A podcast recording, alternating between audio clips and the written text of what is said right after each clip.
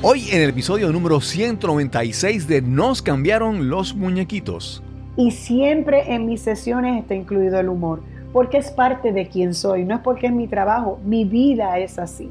El humor siempre ha estado presente en mi vida desde que soy una niña, así que en mis sesiones va a estar el humor y si necesito crear énfasis en, un proceso de coaching, en un determinado tema o ejercicio que esté haciendo con mi coachee, eh, lo voy a hacer de una forma más histriónica porque tengo la herramienta de la actuación. Así que es beneficioso para mí. Ambas cosas las voy a seguir haciendo y ambas se entrelazan muy bien porque como bien señalas, a través del humor se puede aprender tanto. Mi nombre es Cristóbal Colón y esto es Nos cambiaron los muñequitos. Nos cambiaron los muñequitos. Nos cambiaron los muñequitos. Nos cambiaron los muñequitos. Nos cambiaron los muñequitos. Nos cambiaron los muñequitos. El humor es algo que prospera entre las aspiraciones del hombre y sus limitaciones. Hay más lógica en el humor que en cualquier otra cosa, porque, como ven, el humor es verdad. Comenzamos con estas palabras de Víctor Borge, pianista y comediante danés quien realizó gran parte de su carrera en Estados Unidos. Te doy la bienvenida a este nuevo episodio de Nos cambiaron los muñequitos. Gracias por acompañarnos y esperamos que esta nueva conversación te sirva de inspiración y aprendizaje. Te presento a nuestra invitada de hoy. Hola, mi nombre es Suset Bacó, soy actriz y coach profesional y fui productora por un tiempo, pero ya esa parte está un poco adormecida. Eh, así que estoy enfocada más en lo que es mi trabajo como coach profesional y como actriz. Suset Bacó es una actriz, comediante y productora puertorriqueña. Ha trabajado en películas, radio, pero mayormente en televisión, donde es muy conocida por sus personajes Doña Soto, Vicky y la peculiar niña Grey Sofía. También es una gran defensora de los animales y otras causas. Durante la pandemia, Suzette se decidió a cultivar uno de sus talentos y se certificó como coach. Actualmente combina el coaching con la comedia y otros talentos en presentaciones en televisión y teatros. Este es el episodio número 196 y conversamos con Suzette Bacó.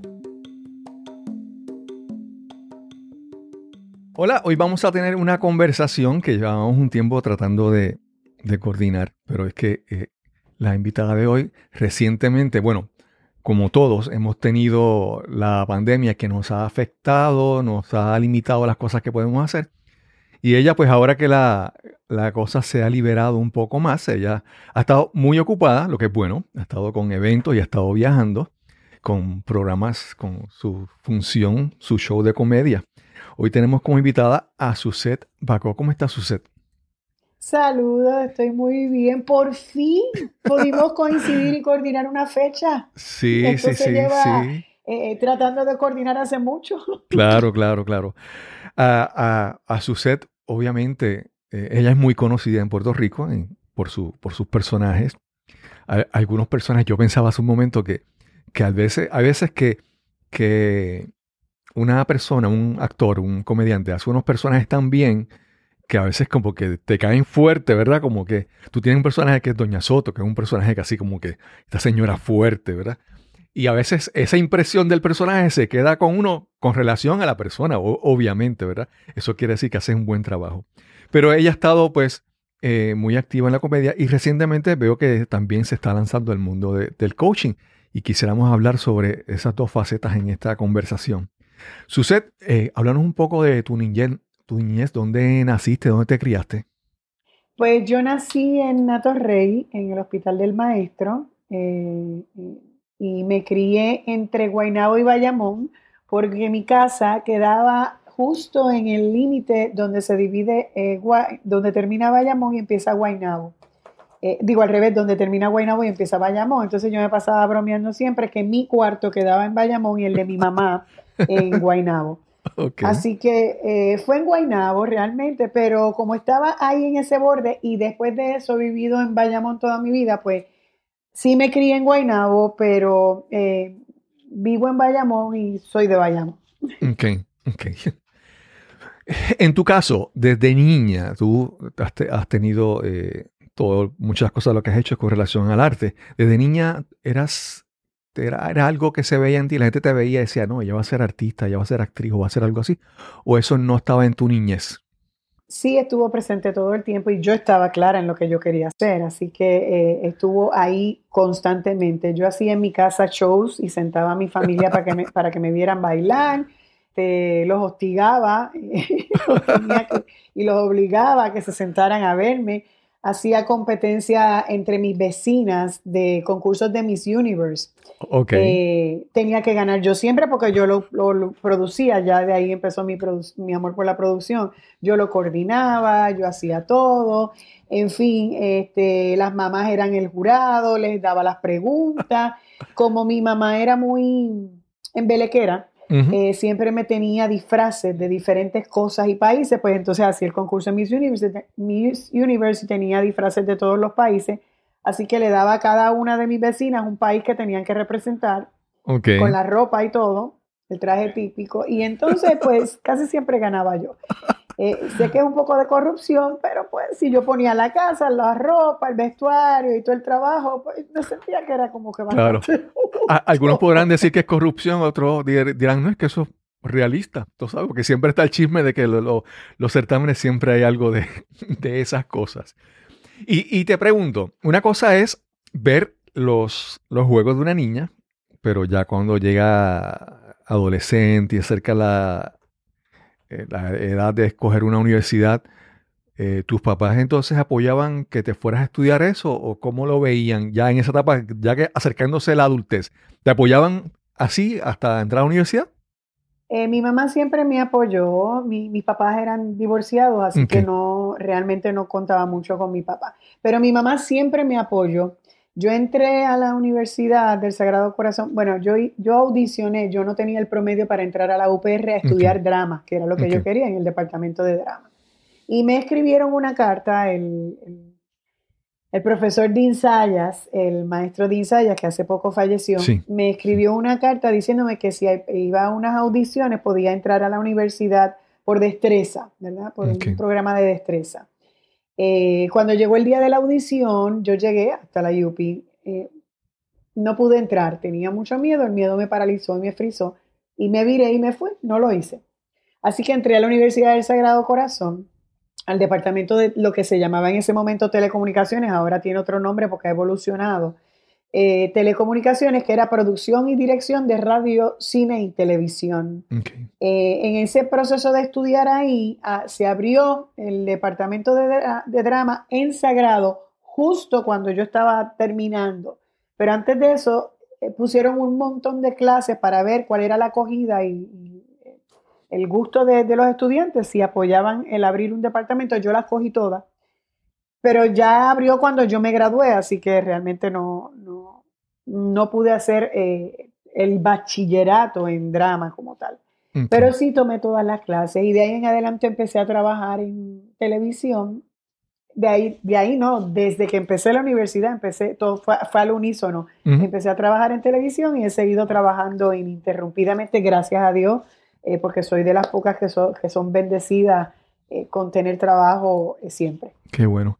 Y, te pregunto, en ese momento que te dio miedo entrar a la UPR, o sea, asistir a la audición, ¿por, qué tuviste miedo esa, esa- en esa ocasión? Y segundo, si el miedo fue solamente esa vez o es algo que te ha acompañado el resto del camino en tu carrera.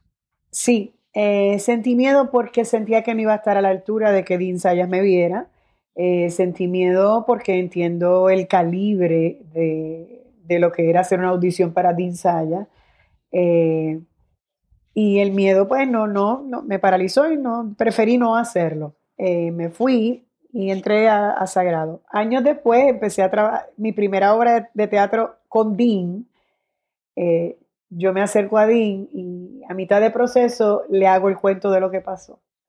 Y él me dijo, qué pena, porque eres, eres una excelente actriz y hubiera sido de gran provecho eh, que estuvieras en, en la UPR, pero lo que está para uno va a estar y va a llegar, no importa por qué camino. Y finalmente tú y yo teníamos que trabajar juntos, así que aquí estamos. Y coincidimos. Y entonces de ahí en adelante trabajé muchísimo con él y aprendí mucho de él. Teníamos una relación muy, muy especial. Dean tenía un sentido del humor muy negro, muy especial. Y yo lo compartía, así que fue, fue importante. Okay. Y el miedo sí me ha acompañado toda la vida desde ese entonces y he tenido que manejarlo como mejor puedo, ¿verdad? Con las herramientas que tengo y siempre ha estado presente, siempre. Eh, incluso cuando empecé a trabajar en televisión, yo tenía que ir a una audición. A mí me llamaron un compañero que en ese momento estaba en el programa La Pensión de Doña Tere, se llama Víctor Ortiz, hoy día él se retiró de la actuación y está en otros menesteres.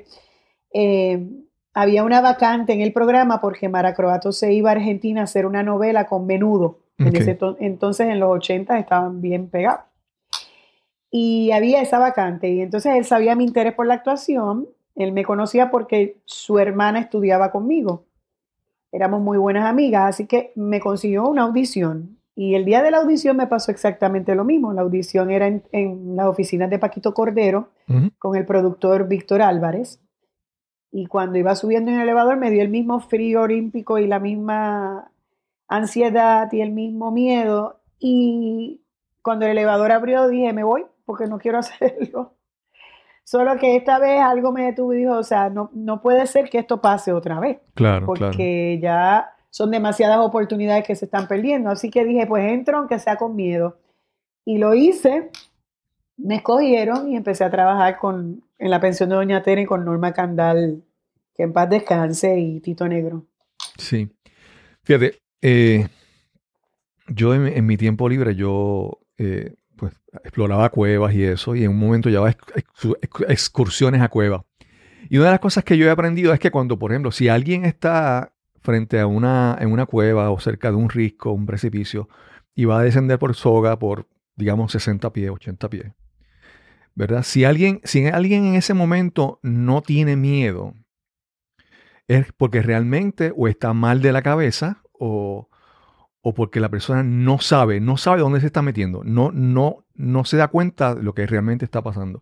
Y esa, y esa lección, pues yo siempre pienso de que cuando uno siente miedo, es que uno tiene un conocimiento claro, ¿verdad? De lo que está pasando.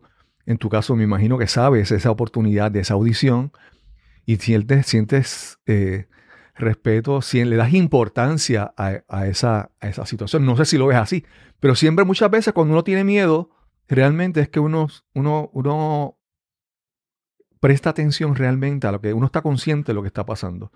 Porque la, gente que se tira y hace las cosas así a lo loco, sin miedo, muchas veces realmente es como que, no sé, como que no saben realmente lo que está pasando. No sé si piensas, si coincidimos en eso.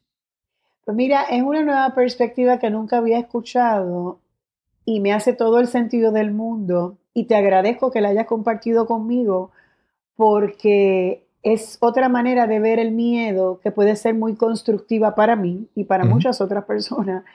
Y, me hace, eh, digo, yo he trabajado con eso durante muchos años, ¿verdad?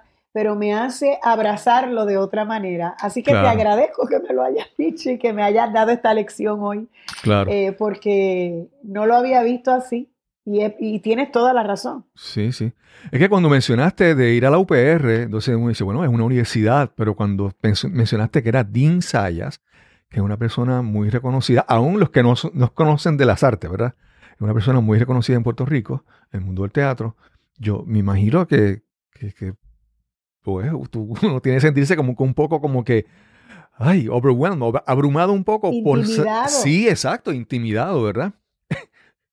Pero entonces, eh, después de ese temor en esa, en esa, esa audición de la versión de Doña Tere, eh, que también estuviste con, con Norma Candal, yo veo que, que has tenido la, oportunidad de estar con, con grandes eh, pues maestros, ejemplos gente que ya ha caminado el camino y yo no sé, yo a veces pienso que uno estar cerca de esas personas, simplemente estar en el mismo salón, ya uno está, si uno observa y uno abre los ojos y los oídos, ya uno está aprendiendo. En tu caso, esa, esa, esa oportunidad de tú, estar cerca de personas, como mencionaste, Norma Candal, Dean Sayas y otros más en tu carrera, ¿cómo ha sido ese aprendizaje a través de esas personas que han estado cerca de ti? Bueno, yo creo que no existen casualidades, existen causalidades. Y el, el no haber entrado a la UPI y haber empezado mi carrera eh, de la mano de Norma Candal, que fue mi maestra, mi ejemplo a seguir, mi mentora, me alaba las orejas y me las tenía que alar. Además que era decana de la Universidad del Sagrado Corazón donde yo estudiaba. No sabía eso. Eh, fue fue la mejor forma de yo comenzar y aprender. Eh, la, disciplina que yo tengo hoy, el compromiso que yo tengo hoy día, viene de ahí, eh, de lo que yo aprendí junto a Norma Candal. Yo aprendí, yo absorbí todo lo que yo pude de ella. Ella me ayudó en todo el proceso, en todos esos años que yo estuve con ella. Ella era muy dada, bueno, era, era muy querida, pero era muy dada a la juventud, apoyarlos, ayudarlos. Era decana de la universidad, o sea que estaba envuelta en ese mundo eh, universitario y de apoyo.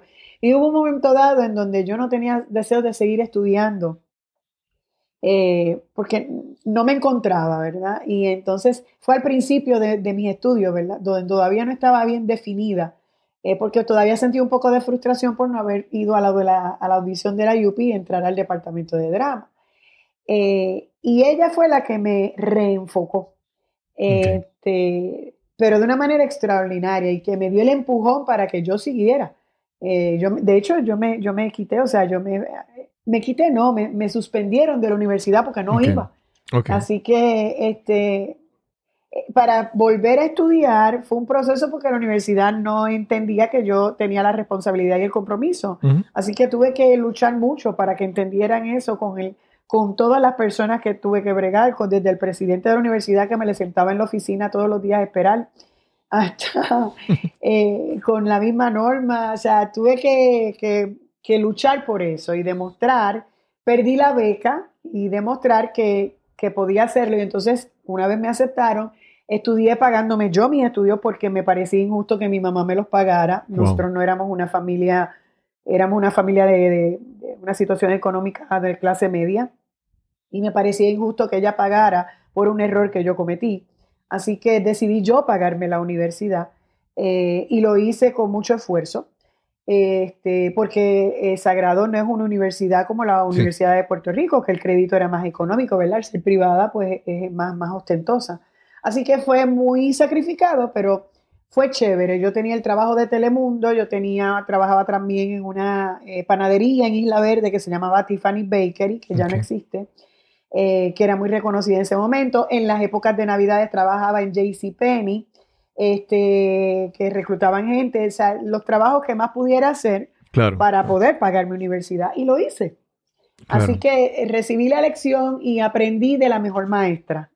Okay. En tú, tú, dentro de tu trabajo en la actuación, eh, obviamente te conozco más por la comedia. No sé eh, qué tanto has hecho en la parte de drama.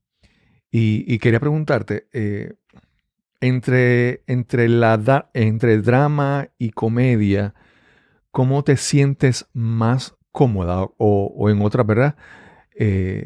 ¿cómo, porque son como que enfoques diferentes, no desde mi punto de vista. ¿Cómo, ¿Cómo tú te sientes más cómoda trabajando?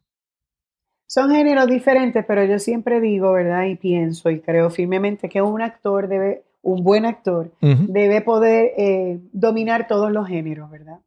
Eh, o lo más que pueda, porque por ejemplo el género de, los musicales, yo no, no canto, no tengo el don de cantar ni bailar así, así que ese no eso ya eh, no, no, puedo hacerlo pero dentro de un actor debe poder hacer comedia y drama, punto.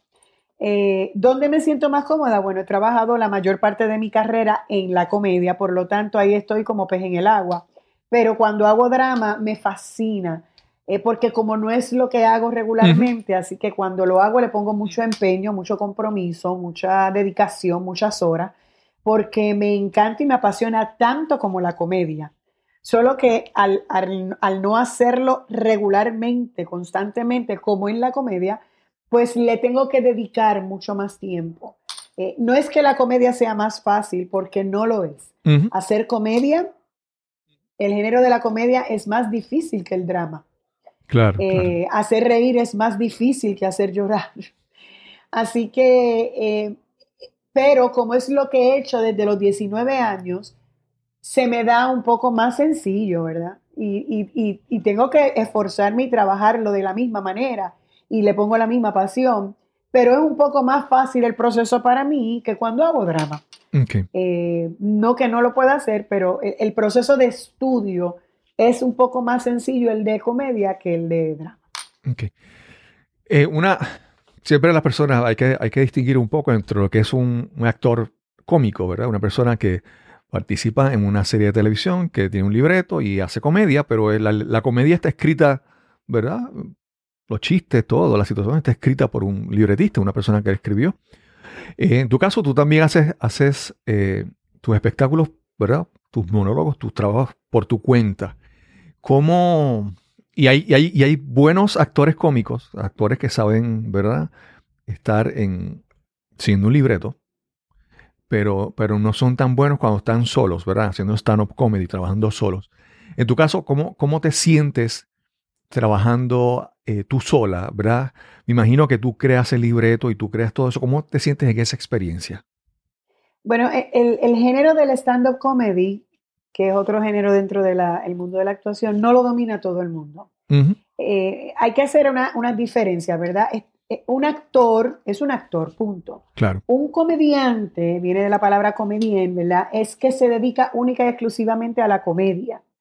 Eh, y que sus herramientas y destrezas mayoritarias son en la comedia. El comediante no hace nada más. Eh, por ejemplo, te puedo dar un ejemplo. Un comediante sería eh, lo que fue Chori Castro en su momento. claro. Se dedicó única y exclusivamente a la comedia, lo que fue eh, Machuchal, Don Cholito. Eh, eso, en, en estos tiempos, pues podría decirte Raymond Arrieta, pero Raymond también hace imitaciones. claro. Este, pero Raymond Arrieta, eh, eso es un comediante. Eh, un actor, pues, tiene la facilidad de, de no solo hacer comedia, sino el drama. No que Raymond no pueda hacer drama, yo creo que lo puede hacer. Un excelente comediante puede hacer la misma, la misma labor en el drama, ¿verdad? Eh, requiere otras cosas, pero se puede.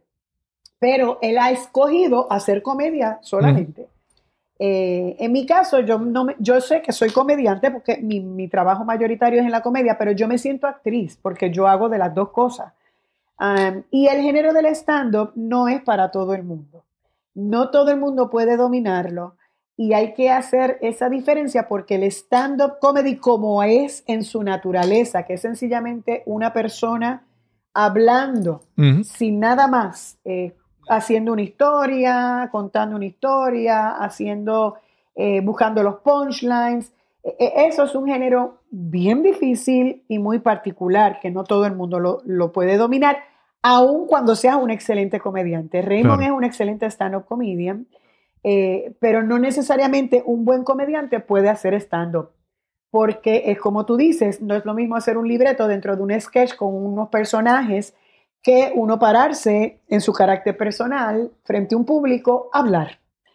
Eh, así que son dos cosas bien diferentes. En mi caso, yo escribo mis libretos a través de mis vivencias y obviamente extrapolo mis vivencias y las Claro. exagero y las hago más graciosas. Eh, busco, trato de buscar, cuando yo escribo mis libretos, no todo el mundo escribe de la misma forma. Yo trato de buscar un tema que hile toda una historia. Yo no hago chistes, porque también está la persona que, y eso no es stand-up comedy, es una persona, un, un- un stand-up comedy va a hacer historias Claro. eh, con punchlines, ¿verdad? Claro, Pero son claro. historias, o una historia o varias. Ahí está el, el- el comediante que se para a hacer chistes, como es Álvarez Guedes. Exacto, ¿verdad? Álvarez Guedes. hace un chiste tras otro, tras otro, tras otro. Ujú, Yo no tengo ese don de Álvarez Guedes, porque para empezar se me olvidan los chistes.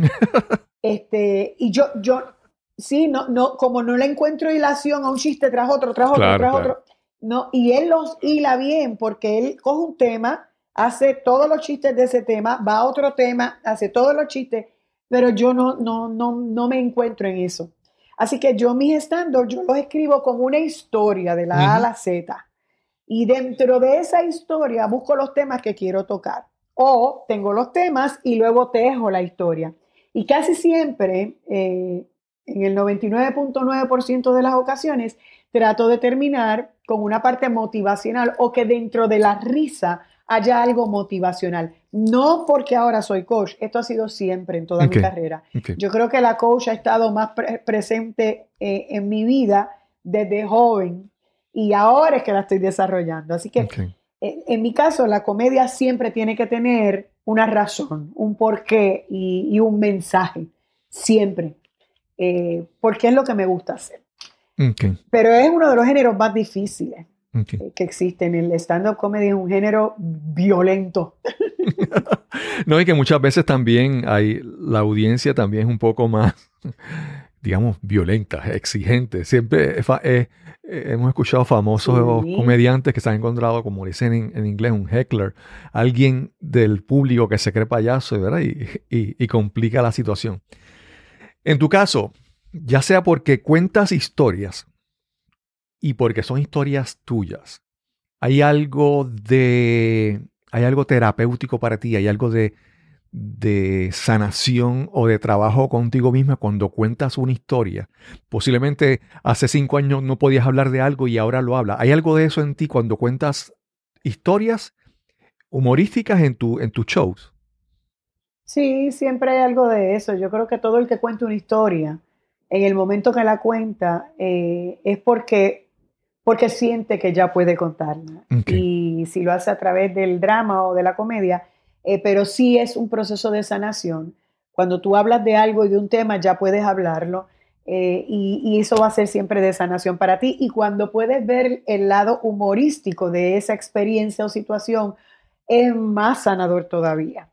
Así que en mi caso yo acabo de terminar una gira de, de, un show, pero este show yo no lo escribí. Esto es un monólogo. Es un monólogo, monólogo que escribió Marcelo Puglia, que, es uruguayo. Eh, y él sí me dio la oportunidad, como es un monólogo que tiene años, es de, de los 80, de actualizarlo. Y ahora que yo soy coach profesional, no solo actualizarlo, sino meterle un poco de coaching. Así que dentro del monólogo, que es cómo evitar enamorarse de un, eh, no sé si puedo decir dilo, la dilo, dilo, aquí, dilo. pero cómo evitar enamorarse de un pendejo. Dentro del, del, monólogo, yo adapté, actualicé y utilicé estrategias y herramientas de coaching eh, como parte del monólogo. Y entonces sigue siendo comedia a través de la comedia, pero no lo escribí yo, o sea, yo lo adapté y yo le incluí unas herramientas, pero la idea original no es mía. Ok. Antes de entrar a lo de coaching, quisiera hacerte esta pregunta. Tú has, vamos, eh, yo asumo que tú tienes una, unas causas o unos intereses sociales de tu preferencia. Y, me parece que hasta cierto punto en, ciertos personajes tuyos tú metes esos intereses tuyos, ¿verdad? Eh, mencioné el caso de Doña Soto, que es amante de, de, las mascotas y los perritos, ¿verdad? Y has tenido otros personajes. Es, ha sido a, propósito, ¿verdad? Poner eh, en tus personajes algo que tú quieres hablar, digamos, el, dando el ejemplo del amor de las mascotas, o con otros personajes. ¿Ha sido así? En algunas ocasiones sí, en otras no. Eh, el personaje de Doña Soto eh, aunque yo fui la creadora del personaje, yo lo estructuré, lo diagramé y lo trabajé, lo creé. Eh, la premisa original sale de Sunshine eh, Logroño, donde él me dijo, yo quiero una señora, esta fue su, su nota, yo quiero una señora mayor que tiene un perro que se llama Gwengi, porque su perro, en ese momento Sunshine tenía un perrito rescatado que se llamaba Gwengi. Sunshine es animal lover como yo y es rescatista como yo. Así que me dijo, yo quiero esta señora que tenga un perro que se llama Gwengi y que tiene varios en este condominio y que en este condominio nada más se permite un perro por apartamento, pero ella le pone el mismo nombre a todos y crea para que la gente piense que es el mismo, pero cuando ven que no es el mismo, porque hay uno chiquito, uno grande, uno mediano. No, pero si este es Wendy, este es Wendy, este es Wendy. Y desarrollar historias de los diferentes Wendy. El resto, hazlo tú. el amor de los animales, él lo puso, pero yo tuve que construir todo lo demás. Claro. claro. Eh, y fue desarrollándose con el paso de los años también, porque entonces en Doña Soto incluí la soledad que pasan nuestros adultos mayores cuando sus hijos dejan de atenderlos. Eh, y fui incluyendo todo eso porque me parecía importante, lo consultaba con él y él me decía eso mismo, vamos por ahí. Y otras veces él me daba ideas y yo le dije, eso mismo me encanta. O sea que el personaje siguió creciendo con el paso de los años. En, en ocasiones donde yo creaba el personaje completo, pues yo eh, decidía qué, qué, impacto quería tener y qué cosas quería tocar a través de él. Eh, algunas veces fue impuesto por los directores y otras veces fue eh, sugerido por mí. En el caso de personajes que creé, porque en la dinámica de teatro es diferente, ya el personaje está escrito, tiene principio, tiene medio, tiene fin y yo tengo que hacer lo que está ahí. Claro, claro.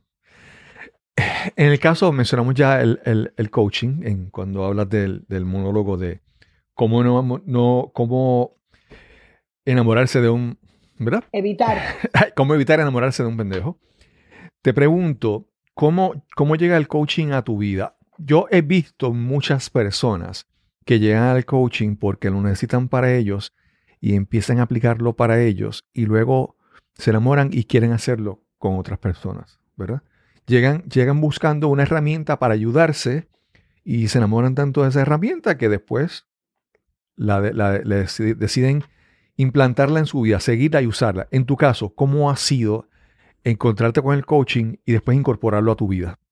Yo creo que el coaching está en mi vida desde que yo tengo, desde que yo soy adolescente, porque mi mamá era una mujer muy eh, inteligente emocionalmente hablando y muy espiritual. Okay. Y yo creo que la base estuvo ahí. Mi mamá era muy servicial, eh, ella se daba a todo el mundo, así que yo tuve todo el tiempo mirando eso. Ella leía muchos libros eh, de autoayuda, uh -huh. de espiritualidad, este, incluso me regalaba libros desde temprana edad, desde adolescente, eh, que tenían que ver con la inteligencia emocional, con de autoayuda. Okay. Así que e, e, es un mundo que me era muy familiar desde adolescente, desde pequeña. Primero porque tenía el ejemplo en ella y segundo porque me instruía en ella.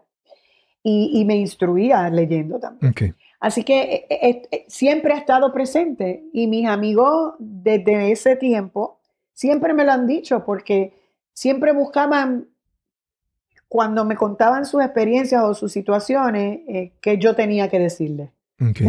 o que yo tenía que sugerirle. Eh, y de repente yo me convertía como en la mamá de todo el mundo. y incluso hacíamos fiestas y actividades de, de adolescentes en las casas, hacíamos los discoparios, los paris uh -huh. de marquesina, y yo terminaba recogiendo y me vacilaban porque yo terminaba limpiando y recogiendo todo. Yo era okay. como la mamá de todo el mundo. Okay. ¿Eh? Si aquel se ajumaba, pues yo lo llevaba a la casa. Eran cosas así. así que el coaching siempre ha estado muy presente. A medida que pasó y fui creciendo y adquiriendo más madurez, pues me interesó más. Así que por mi cuenta empiezo a leer más y más y más y más. Durante la universidad, posteriormente, paso procesos de mi vida de pérdidas grandes, como fue la muerte de mi mamá, eh, la muerte de mi papá, eh, mi divorcio, otras pérdidas eh, de trabajo, sustanciales de trabajo, de casa, perder todo y empezar de cero. Así que en ese proceso yo siempre estuve de la mano de mi terapeuta, de mis terapeutas, uh -huh. y, y, y, aprendí cada vez más y tuve más, cada vez más, más herramientas. Y mi terapeuta, mi psicóloga me decía, tú deberías buscar eh, la forma porque está en ti, es innato. El, tú te ayudas tú, pero tú claro. quieres ayudar a otros, así que busca la forma de hacerlo.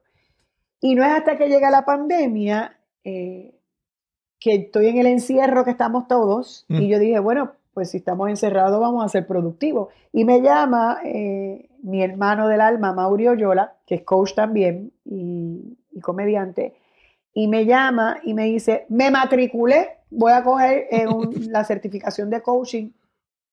¿Tú quieres? Y yo dije, ahora es que es el momento. Y okay. ahí empecé y cogí una certificación tras otra y aproveché la pandemia y me certifiqué. Claro. Así que claro. ya ahora más profesionalmente, pues puedo atender clientes, este, tú sabes, aprendí otro proceso más, porque es como tú dices, el coaching, cuando tú lo estudias, eh, tú eres el, el, conejillo de India, eres tú. Claro, claro. Así que, aun cuando ya tenía una, una, base bastante sólida en cuanto a inteligencia emocional, eh, todo lo que aprendí ahí, o sea, la vida siguió y las enseñanzas y las lecciones siguieron y siguieron dándome bofetada y seguí aprendiendo. Claro, Así claro. que aproveché el coaching y, y, aprendí mucho más y todavía sigo aprendiendo. ¿Sabes algo, eh, Cristóbal? En la vida, el que piense que ya se lo sabe todo, eh, se detuvo Claro. porque decidió detenerse. Uno va a seguir aprendiendo hasta que cierren los ojos hasta que se cierren los ojos y ya no estés con más aliento de vida.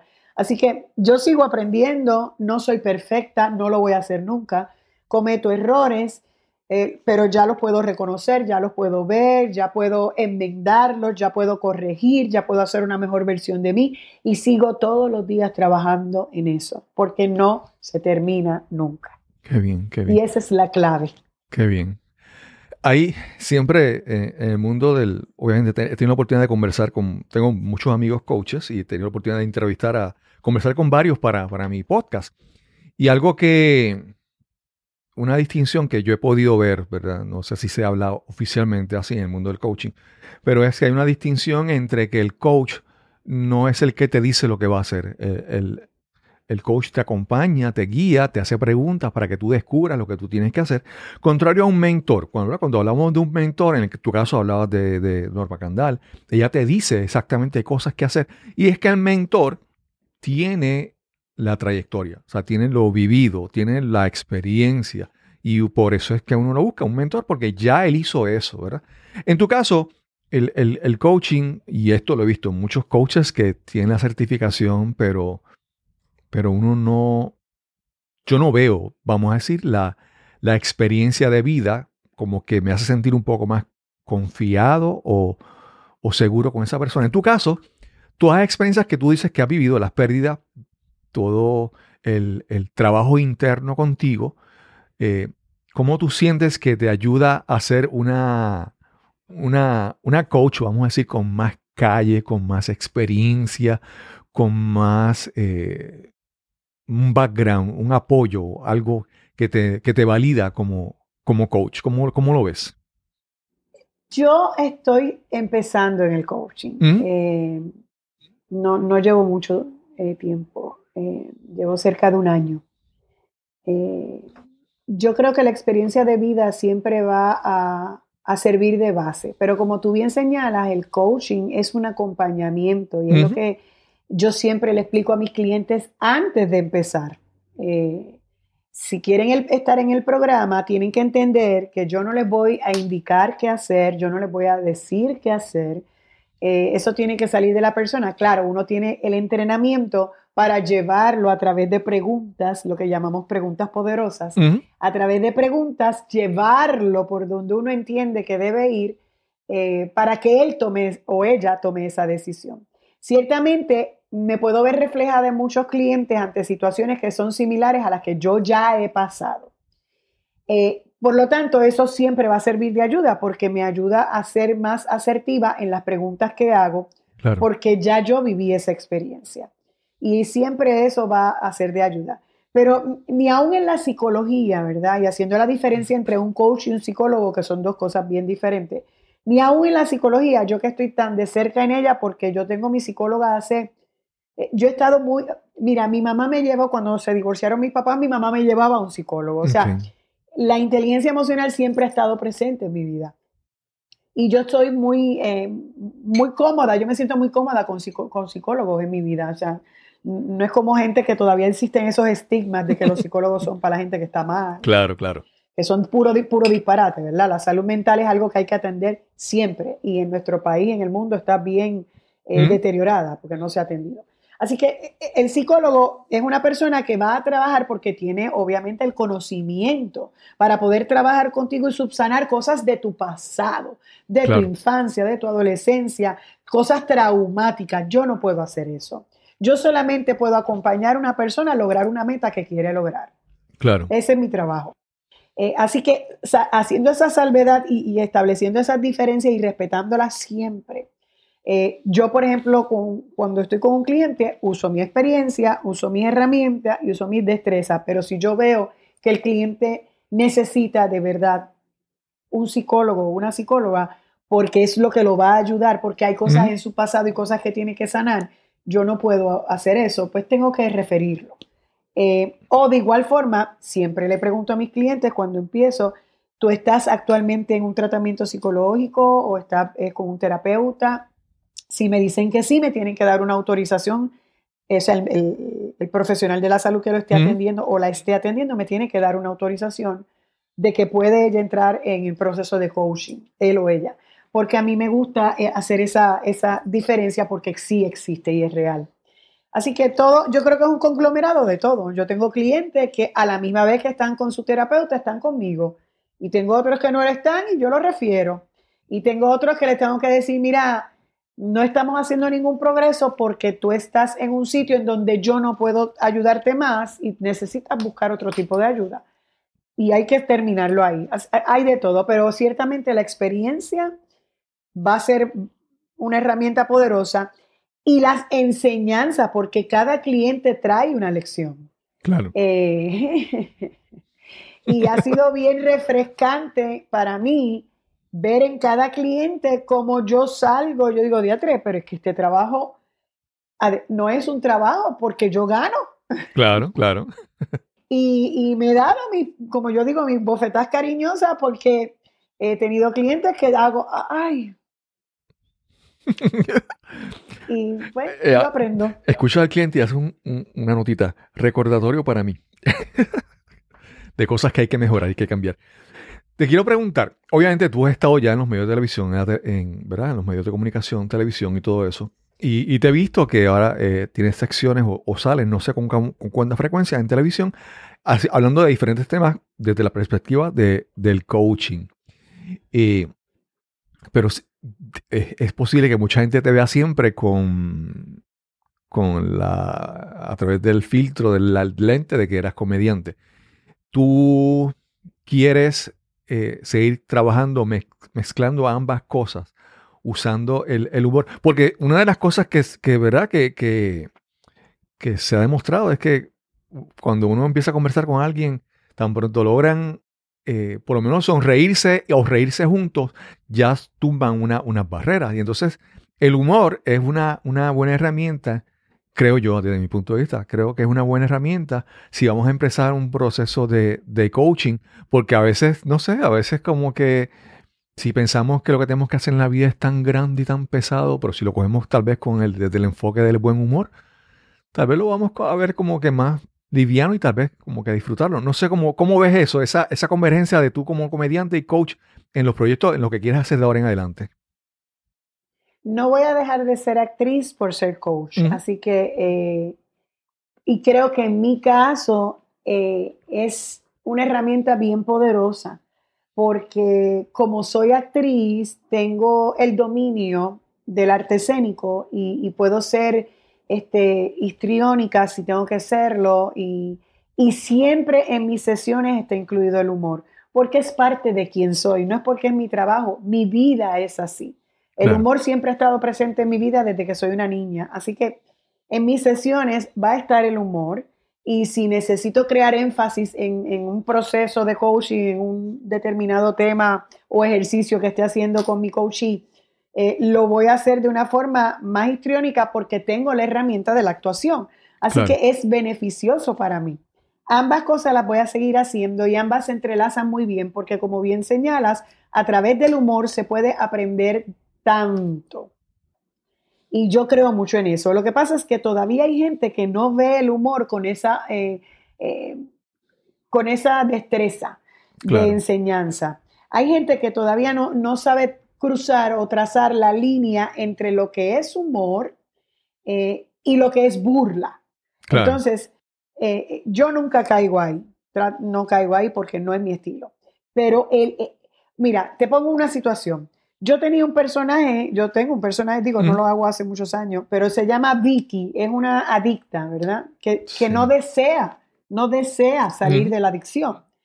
Y está todo el tiempo con un grillete y en terapias y de esto, pero ella lo dice, es que yo no quiero salir de la adicción. Bueno, a través de ella yo quería establecer un problema social terrible de salud mental y de, adicciones y de personas que, que, son problemas de salud también. La adicción es una enfermedad. Pero mucha gente entendía y les encanta el personaje, pero no entendían la verdadera crítica social que hay detrás de ese personaje, ¿verdad? Es una mujer, que, una muchacha que está sola, que tuvo una familia horrorosa, un entorno horroroso, y se desarrolló sola y cayó en el vicio y no logra salir, porque no quiere salir. Eh, muchas veces lo, criticaron y lo veían como una burla, realmente no lo es. Pero si yo ese mismo personaje lo hago en un drama, ah, entonces la gente dice, wow, está brutal, mira para allá, qué bofeta, qué lección, qué brutal. Pero estoy haciendo lo mismo a través de la comedia. Claro, claro. Eh, ¿Cuál es la diferencia? La risa versus el llanto. Que en el drama es una cosa seria y en la comedia no. La comedia es algo serio. Y cuando tú tratas a la comedia, tú como actor, tratas a la comedia como algo serio, el mensaje que tienes que llevar es igual de serio. Hacer reír es un asunto serio. Entonces, el humor puede, a través del humor se pueden aprender y dar las lecciones más grandiosas. Lo que pasa es que todavía hay gente que no lo ve de esa forma y que a través de la comedia lo ve muy ligero. Pero cuando salen de una obra de teatro o de un show de stand-up, después que se rieron a carcajadas, se montan en el carro y se quedan, yache, eso que dijo, eso que dijo. Hmm". Y empieza la reflexión. O sea que a través de la comedia se puede lograr eso también. Claro, Lo que pasa es que las formas son diferentes y la inmediatez es diferente. A través del drama te conmueve ahí mismo. A través de la comedia tú te ríes y después es que hace, ay, eso yo lo hago también. sí, sí. Eh, eh, eh, es lo mismo, solo que la gente todavía no lo ve bien. Claro, yo creo que mm, no sé si es una cosa por la otra o al revés o ambas o son simplemente casualidades. Pero yo creo que hasta cierto punto el, auge de las redes sociales ha, no sé si coincide o es resultado, ¿verdad? Pero de, mucha gente que está todo el tiempo observando a, aquel que dijo esto y voy a juzgarlo, ¿verdad? Eh, porque eso es, eh, en inglés le dicen woke, ¿verdad? Que están como que hipersensitivos, algunos dicen los snowflakes, que están hipersensitivos a cualquier cosa para criticar, ¿verdad? Y no, no, no para profundizar. Entonces, hemos visto en Estados Unidos y en muchos sitios comediantes que se meten en problemas porque en su comedia tocaron un tema que posiblemente llevan mucho tiempo tocándolo. Entonces uno dice, bueno, o es que él lo está eh, eh, haciendo de la manera equivocada, o es que tal vez la audiencia está más sensitiva, ¿verdad? Y no sé si es, ¿verdad? Eso que está pasando, un movimiento social o es por las redes sociales. En tu caso, yo también, pues obviamente veo que estás utilizando las redes sociales. ¿Cómo, cómo manejas, eh, cómo empiezas a caminar en un terreno que cada vez como con un poquito más, hay que tener más cuidado con cada paso que das? ¿Cómo lo ves? Yo creo que, la, mira, yo no soy fan de las redes sociales, yo siempre lo he dicho y en todos lados lo digo. Lo que pasa es que son una necesidad de mi tipo de trabajo, pero hasta que cuando yo empecé en Univision hace unos años atrás, eh, parte de mi contrato era tener redes sociales. Yo no las tenía. Yo no tenía redes sociales. Así que tuve que abrirlas. Y me costaba, primero porque, como tú bien sabes, no soy muy amante de la tecnología. y segundo, porque eh, las redes sociales pueden convertirse en un problema serio, que es lo que ha pasado. Las redes sociales no fueron creadas con esa intención pero se ha convertido en un problema serio porque hay una juventud que está buscando aprobación a través de las redes y cuando no la recibe, ahí es que viene la alza en los suicidios entre jóvenes, ahí es que vienen las depresiones y los problemas de salud mental. De manera que hay que ser muy correcto, muy responsable y comprometido con el uso de las redes sociales. En mi caso, las he usado porque mm, es una herramienta de trabajo para mí. Y tuve que hacer las paces y ya las hice con ella y dije, bueno, las voy a usar a, mi favor, las voy a usar en favor de otros también. Y eso quizás me hace sentirme más a gusto. No voy a contarle a todo el mundo mi vida entera. No, nunca lo he hecho antes. Yo soy bien privada con mi vida. Eh, así que Este, sigo teniendo mi intimidad, comparto algunas cosas de mi intimidad porque son importantes. Por ejemplo, mi relación con mis perras, eh, porque hay un mensaje que quiero llevar ahí. Claro. Este, mis situaciones con mis perras, eh, mis cosas personales jamás las voy a discutir en las redes sociales. Es- pero esta soy yo, ¿verdad? Esta Claro. soy yo. Eh, todo lo que yo puedo usar en las redes sociales para ayudar a otros, para servir, para mejorar la calidad de vida, siempre lo voy a hacer. Me voy a seguir solidarizando con aquellas causas que entiendo que son importantes. Siempre voy a tener mi opinión. Pero yo creo que hay una, una mezcla de las dos cosas que mencionaste. Yo puedo presentar como comediante a través de las redes sociales un tema que he tocado toda la vida y pasan dos cosas. O la gente está más sensible ahora, como tú bien señalas, que es cierto, o hay, hay, hay comediantes o hay actores o hay personas o hay artistas que cruzan la línea y, y dejó de ser una comedia para convertirse en una burla. Claro. Entonces hay de las dos cosas pasando. Así que yo creo que es una decisión de cada artista lo que quiera hacer, pero cada artista debería recordar la responsabilidad que es ser un comunicador y ser un artista y ser un ejemplo. Sin tú quererlo, porque yo, a mí me gusta actuar, yo no quería convertirme en un ejemplo de nadie. claro. ¿eh? Es una responsabilidad muy grande. Eso yo se lo dejo a Gandhi, a gente así de grande. Tú sabes. Pero sin uno querer, se convierte en, en- en un modelo de otras personas. Entonces eso lleva una responsabilidad y un compromiso. Yo trato de hacerlo lo mejor que puedo porque voy a seguir cometiendo errores y horrores. Así que eh, a- asumo esa responsabilidad y por eso soy muy más cuidadosa con lo que pongo y cómo lo pongo. Eh, pero hay veces que quisiera hacer un montón de cosas y digo, esto la gente no lo va a entender, la mitad de la gente va a decir Sí, una sí, cosa, sí. la mitad otra.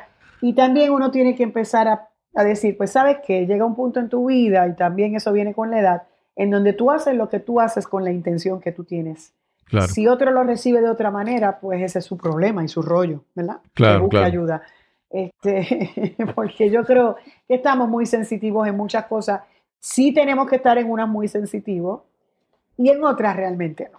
Claro. Así que yo, yo creo que las redes sociales ha, ha- ha destapado un mundo de, de- de situaciones emocionales y un mundo de, de situaciones de adversidad y de salud mental que no habíamos querido mirar y que tenemos que mirar, porque la salud mental es un problema mundial. Sí. Y estadísticamente hablando, en unos cuantos 10 años, 12 años, eh, los números son de horror, de depresiones, suicidios, en fin, hoy día, hoy por hoy, por lo menos un 80% de la población mundial ha sufrido una depresión. Claro, claro. Y, y- y yo creo que las redes sociales tienen mucho que ver con eso, ¿verdad? Claro. Ese proceso de aceptación, de... Cuando tú dices que tú tienes un montón de amigos en las redes sociales, esos no son tus amigos. Definitivamente. Sí, sí, sí. Entonces es un problema porque la gente se confunde. Y, y cuando no tienen la cantidad de likes es que no me quieren, no, no les gusto, ya no soy. Y, y ahí es que vienen las frustraciones y las depresiones y, realmente hay que ser muy cuidadoso. Y, y yo no sé si tú has visto el documental en Netflix de, de Social Dilemma. No, no lo he visto. Lo tengo en la lista, pero no lo he visto. Te, te invito a que lo veas porque es con los creadores de Facebook. Sí. Ellos hablan, algunos de ellos, y dicen, mira, la intención no era lo que pasó. Claro, claro. Este, la intención era diferente, pero pasó esto. Y muchos de ellos dicen que ellos no les prohíben tener redes sociales a sus hijos, Sí. este, porque debe tenerse de cierta edad en adelante, porque no tienes la madurez de adolescente o de, o de preadolescente, no, tú no tienes la madurez de manejar ciertas cosas. Así que Claro, claro. eh, eh, es importante entender que las redes sociales tienen una función y que fuera de esa función no hace nada más. Claro, claro. Sí, es que para muchas personas las redes sociales se han vuelto la forma en cómo ven el mundo. Y no necesariamente el mundo es como lo ven en las redes sociales.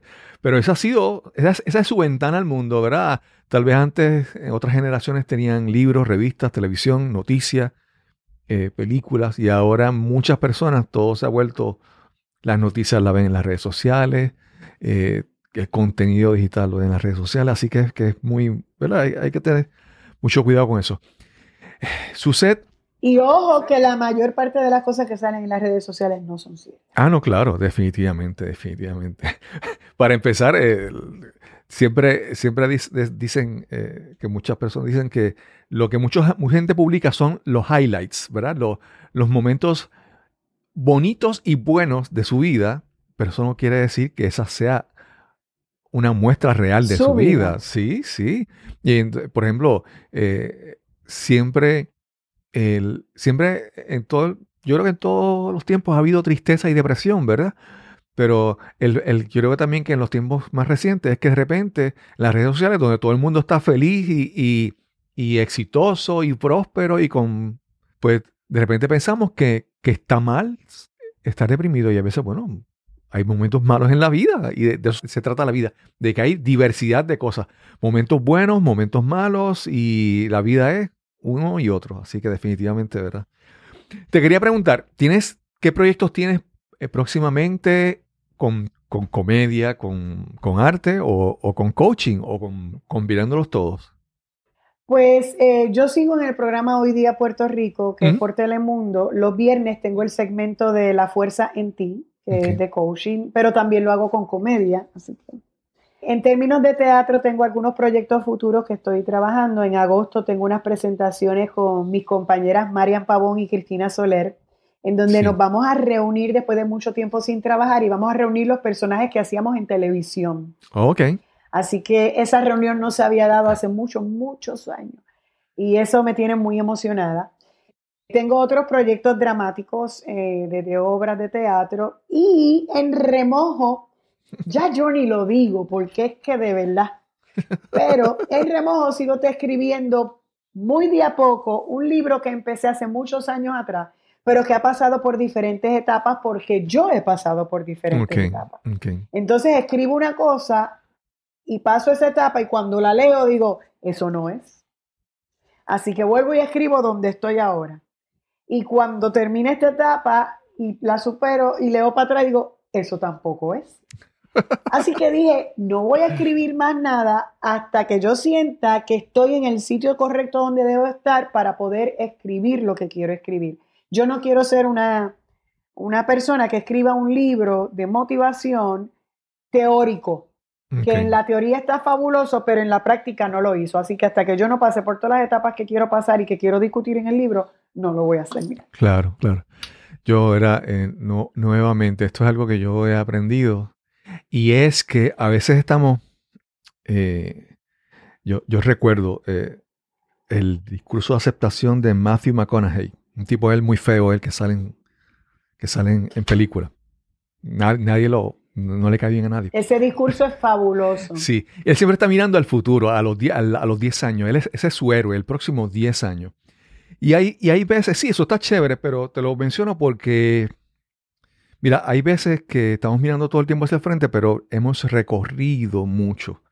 Y, y para mucha gente que está atrás en el camino, lo que hemos recorrido, aun cuando nosotros lo veamos como que, ah, fue una bobería, para ellos es muy importante, ¿verdad?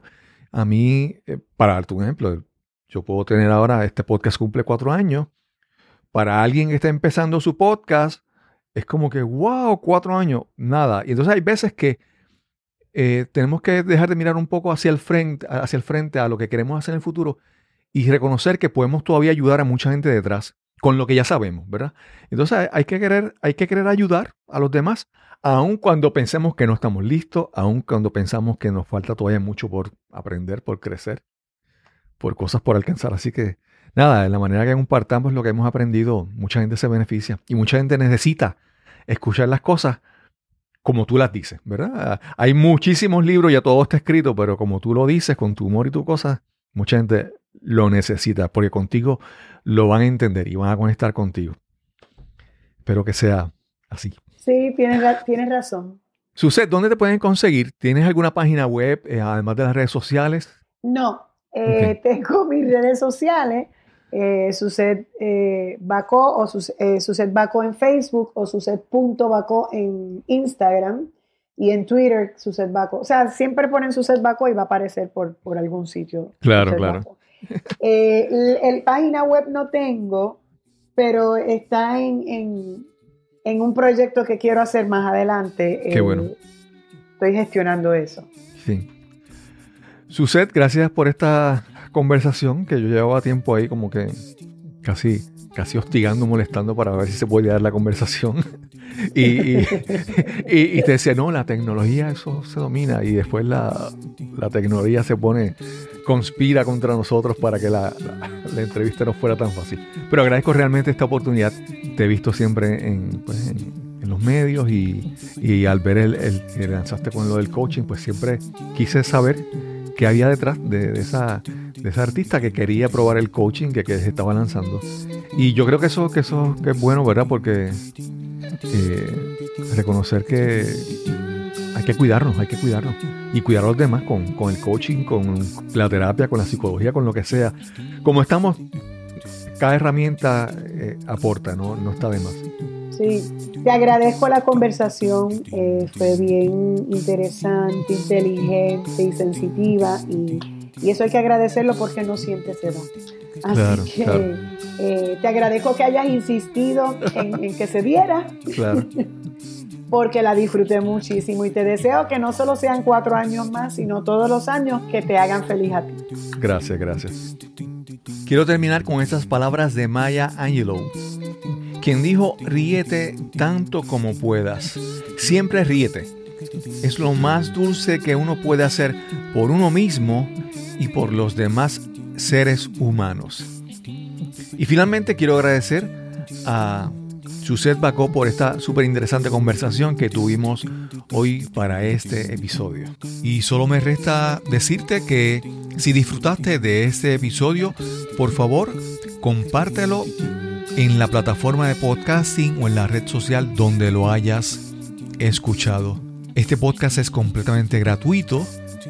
El precio es que lo compartas y riegues la voz con tus amigos y seres queridos. Y sin más que añadir, nos encontraremos entonces en el próximo episodio de Nos cambiaron los muñequitos. Hasta la próxima.